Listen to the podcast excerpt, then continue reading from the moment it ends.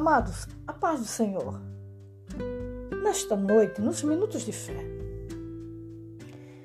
eu te trago uma palavra de Deus ao teu coração que se encontra no livro de Filipenses, no seu capítulo 4, no seu verso 6, parte A, que nos diz: Não estejais inquietos por coisa alguma.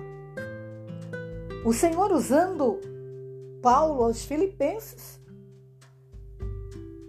ele nos traz essa mensagem muito rica. É que muitas vezes, queridos, ficamos preocupados, aperreados, inquietos, que muitas vezes nos traz algo diferente para a nossa vida espiritual. Começamos a murmurar, a pensar coisas diferentes, que deveria ser assim, que não deveria. Isso não é bom para a nossa saúde, nem para a nossa saúde espiritual. Mas nesta noite,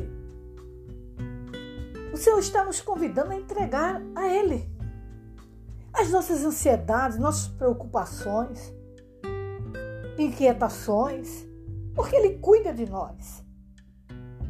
A palavra de Deus diz que haverá alguma coisa impossível para o nosso Deus. Eu acredito que nesta noite há muitas vidas necessitadas, muitos irmãos necessitados.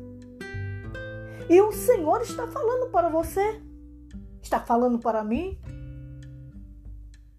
Passamos os, os dias, às vezes até o dia de hoje, preocupado com alguma coisa. Às vezes é as dívidas, os problemas com a família, e às vezes com os vizinhos, outras coisas. E aquilo nos acarreta ao ponto de não aguentar mais. Mas Paulo estava dizendo aos Filipenses: Não estejais inquieto por coisa alguma.